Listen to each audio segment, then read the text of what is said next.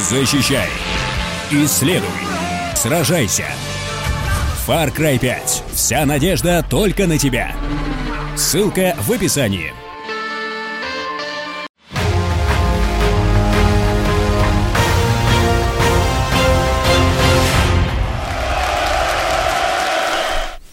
Я вас категорически приветствую. 19 марта самый популярный бумажный журнал об играх Game Informer обнародовал результаты онлайн-голосования, в ходе которого широкие народные массы избрали 300 лучших игр всех времен и народов. Перечислять все 300 не стану, но десятку лучших показать можно. Итак, топ-10 в обратном порядке. Bloodborne, Bioshock первый, Red Dead Redemption, Final Fantasy 7, The Legend of Zelda Breath of the Wild, The Elder Scrolls V Skyrim, Mass Effect 2, The Legend of Zelda Ocarina of Time, ну и The Last of Us. Ну а лучшей игрой планеты Земля, по мнению электората, стал «Ведьмак 3. Дикая охота». Другое уважаемое издание, PC Gamer, сформировало внутри себя рейтинг лучших лет для любителя играть на персональной ЭВМ. И 31 марта, а вовсе не 1 апреля, вывесила результаты авторитетных раздумий на всеобщее обозрение. Выяснилось, что метры присудили золото году номер 2015. Именно тогда, в 2015 вылупились мегахиты MGS 5, Rocket League, Fallout 4, GTA 5, Her Story, Pillars of Eternity, Life is Strange, Rainbow Six Siege, Heroes of the Storm, Dying Light, Tales from the Borderlands, плюс еще пачка добротных игр. Ну и Ведьмак 3, конечно.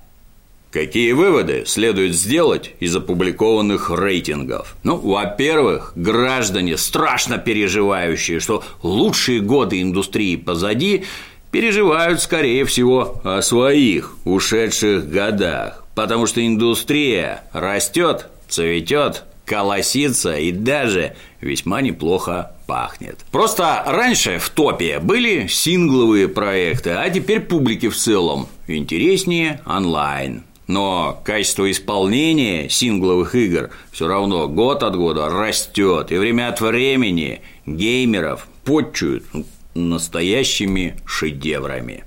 Во-вторых, мерзкие консоли серьезно помогают жить сюжетным AAA играм как явлению. Изрядная часть игрушечек, отмеченных редакцией PC Gamer как Ударные хиты лучшего года в истории игропрома заточены в основном под консоль. Причины всем известны настолько хорошо, что даже как-то неловко повторять. Ну и, конечно, Ведьмак рулит. Судьба симулятора фэнтези-пирата Sea of Thieves вызывает у матерых игражуров серьезные переживания. Мол, игровых механик и контента мало, задания крайне однообразные, а главное, прокачки нет – тем не менее, за первый день продаж 20 марта в беспокойное море воров вышел первый миллион джентльменов онлайн удачи, а через неделю количество таковых удвоилось. Sea of Thieves не продолжение какой-то там популярной серии. Она не основана на знаменитом фильме, комиксе или еще на чем-нибудь эдаком. По-английски такие игры называются First Party Title – ну так вот, в данной категории игр новичков Sea of Thieves – самый коммерчески успешный проект Microsoft на Windows 10. Причем это даже без учета статистики Xbox Game Pass, подписчики которого, как известно, имеют право играть во все новинки бесплатно. Параллельно за тот же срок в Xbox Live на базе общего военно-морского хобби друг с другом передружились больше полумиллиона Игорьков. И как только они нашли друг друга, всех накрыло патчем размером примерно в 20 гигов. Ну, то есть, чуть меньше саму игры. Есть мнение, у проекта имеется нешуточный потенциал. Ну, важно, чтобы не повторилась история с For Honor, когда долгожданный и бодро стартовавший слэшер популярность быстро растерял. Но там проблемы имели по большей части технический характер, а разработчикам «Моря воров» надо как можно быстрее наполнить игру интересным и разноплановым содержимым, ну, чтобы орды пиратов не заскучали. Еще одна проблема, способная не на шутку осложнить жизнь настоящего брутального корсара, это новые правила пользования сервисами Microsoft – Ругаться и сквернословить скоро запретят, причем не только в онлайн-играх. В широко распахнутые ворота зоны тотальной вежливости 1 мая заезжают все подряд, например, Skype, Outlook и Office. Помимо обнаженки, порнухи, зоофилии, сцен насилия и преступной деятельности, теперь в списке запрещенных материалов числится и нецензурная, оскорбительная лексика. Что именно следует произнести или настрочить, чтобы попасть под раздачу, пока неизвестно. Однако уже известен характер грядущих репрессий. До сведения публики доводят следующее. Нарушение правил поведения при использовании служб Xbox может привести к приостановке предоставления или блокировке служб Xbox, включая утерю лицензий на содержимое времени золотого членства Xbox и балансов учетных записей Microsoft. Ну, вообще, граждане используют видеоигры, особенно онлайн-игры, чтобы сбросить эмоциональное напряжение. А напряжение люди сбрасывают на время отказываясь от привычного лицемерия, сдержанности и показной вежливости, к которым нас старательно приучает цивилизация. Подростковая агрессивность и так называемая токсичность в сети – способ хоть где-то почувствовать себя крутым и бесстрашным. Интернет-хамло самоутверждается, унижая людей, живущих на безопасном расстоянии от его хрупкого тельца. Отнять такую возможность у малолетних значит лишить их изрядной части удовольствия от интерактивных развлечений. Администрация тупичка выражает надежду, что за соблюдением данной нормы не будет налажена слишком уж рьяная слежка. В противном случае потери будут чрезвычайно велики. Ну а отечественных игроков, особенно юных, вообще останется в Xbox Live не так уж много. Не все согласны считать Far Cry 5 эталоном. Дело не только в багах, которых пока что там хватает, или недостатках геймплея. Ну, например, известный зарубежный игражур Бен Кучера, трудящийся на сайте Polygon, влепил игре всего 6,5 из 10. Основная мысль рецензии Кучеры – ужасный сюжет разрушает впечатление от приятного мира игры. Еще одна попсовая игра, которая использует кризис или трагедию как площадку для установки колеса обозрения. Ну, строчил Беня.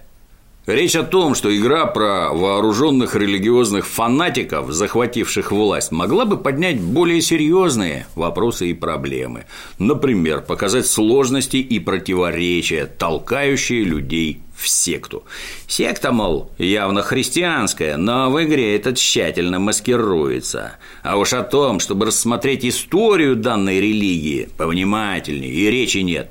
Есть мнение, сделано это неспроста. Ну, хотя журналисту, конечно, виднее, как надо делать. А еще, дескать, главный герой не имеет имени и предыстории. И кроме того, что он сотрудник правоохранительных органов и в течение игры не говорит ни слова. В общем, повествованию остро не хватает глубины. Хотя кроме Бени данный факт замечают немногие.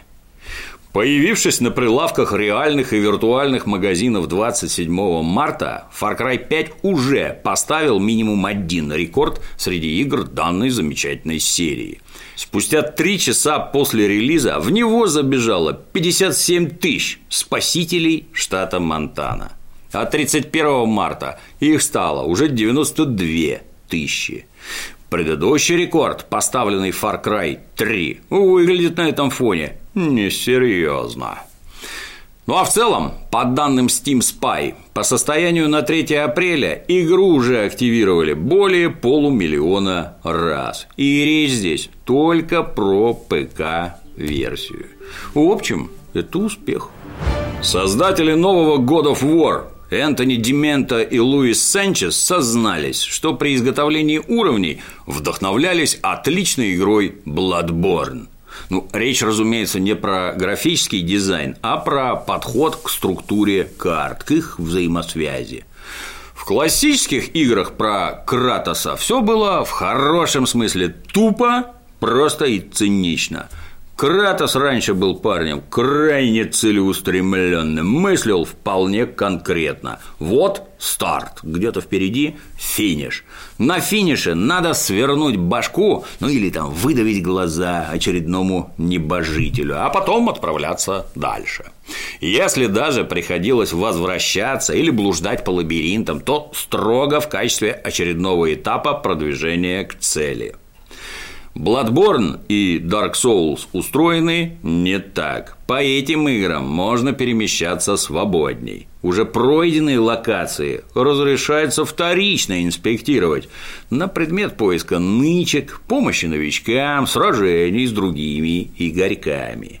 Или просто ради удовольствия.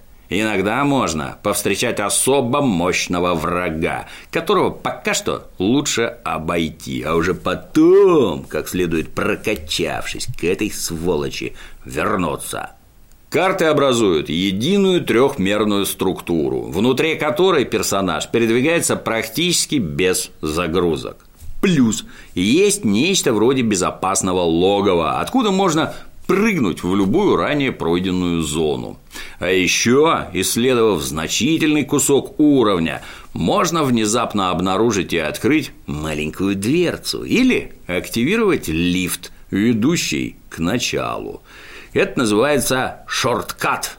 А если твой персонаж вдруг подох в неравной схватке, то, стартовав сначала, при наличии открытого шортката, сможешь неплохо срезать путь и сэкономить время. Кроме того, в новых приключениях Кратоса обещаны побочные квесты, исполнение которых потребует командировок в самые дальние углы фэнтези-скандинавщины – Вместе с тем авторы акцентируют, God of War категорически не является игрой с открытым миром, ну, в привычном нам понимании. Надеемся, гены Bloodborne пойдут богу войны на пользу. Заценим уже скоро, осталось пара недель. Хотя Нил Дракман, руководитель Naughty Dog, уже наверняка прильнул к приключениям спартанца-полярника – потому что дисочек ему на днях задарил лично Кори Барлок, креативный директор студии «Санта-Моника», в недрах которой создан новый God of War. Неплохо быть Нилом Дракманом. Пупк для мобильных устройств вышел за пределы Китая, где проходил обкатку. Совсем недавно вышел, 19 марта. Однако уже сейчас, через некоторое количество дней, особо продвинутые пользователи научились диктовать игре свои условия. Речь не о читерах, хотя это как посмотреть. Например, Девайс от Google, известный как Chromecast, да и не только он, позволяет подключать смартфон к телевизору. Большой экран – это большой экран. Играть на нем гораздо приятней и проще, чем на мобиле или планшете. Есть и другой подход. Ставишь на комп эмулятор операционной системы Android. Например, BlueStacks. Эта замечательная программа не только создает внутри твоего компа виртуальный Android-девайс, но и позволяет довольно гибко настроить клавиатуру, привязав клавиши к областям экрана. Например, к нарисованным кнопочкам и стикам в пупк для андроида, при помощи которых любители мобильных шутеров пытаются управлять своими виртуальными бойцами. Персонаж, команды которому поступают с клавомыши, а не с тачскрина, неожиданно берет совершенно новые высоты ловкости и целкости, повергая соперников в глубочайшее изумление. Опасно это дело, технический прогресс. Valve вынашивала идею производства игровых компьютеров примерно с начала текущего десятилетия, которое, кстати, уже близится к завершению. Steam Machines позиционировались как нечто среднее между компьютерами и консолями. Производить чудо-агрегаты должны были лучшие железячные компании, причем разработка оборудования лежала именно на них. Бесплатная операционная система SteamOS, под управление которой планировалось отдать эти мега-девайсы, должна была иметь крепкую заточку под скоростную обработку графики, ну, чтобы игры шли бодрее. Планировалось даже уменьшение лага между нажатием на кнопку или клавишу и реакцией игры. В Windows он, видимо, великоват. Разумеется, вся библиотека Steam игр обязана была в данной среде запускаться и давать результат не хуже, чем в винде. Увы, добиться большинства целей не удалось. Во-первых, машины оказались ощутимо дороже, чем обычные компы сопоставимой мощности. Во-вторых, количество проблем со SteamOS вообще не поддавалось учету. Ну, разумеется, наладить совместимость операционной системы, построенной вокруг Linux, с тысячами игр из библиотеки Steam оказалась задачей практически нереальной. Ну и, как результат, покупать все это великолепие практически никто не хотел. В качестве утешительного приза появилась дешевая коробчонка Steam Link, которая способна транслировать твои приключения с компа на телек через беспроводное соединение. Подавляющему большинству игроков этого оказалось вполне достаточно. Ну а на днях посетители Steam обратили внимание, что пункт Steam Machines из онлайн-магазина Steam куда-то пропал.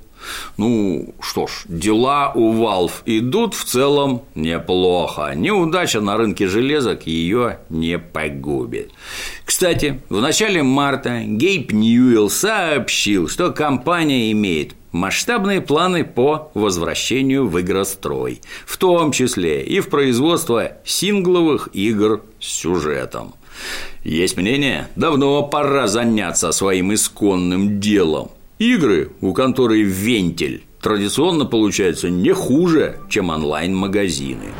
Ну и еще одна новость, которая многих порадует. Как известно, Middle Earth Shadow of War, вышедшая в прошлом году, оборудована крепкой и надежной денежной помпой. Сначала ты приобретаешь игру за полную цену, а в процессе захвата Средиземья тебе начинают намекать, что полководец, покупающий лутбоксы за реал, гораздо более талантлив и удачлив.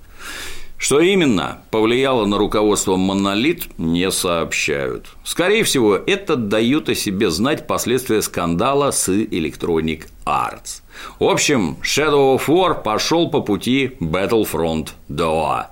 Премиум валюта и внутриигровой магазин будут упразднены в ближайшие месяцы. С 8 мая транжирить кровные в игре будет уже нельзя.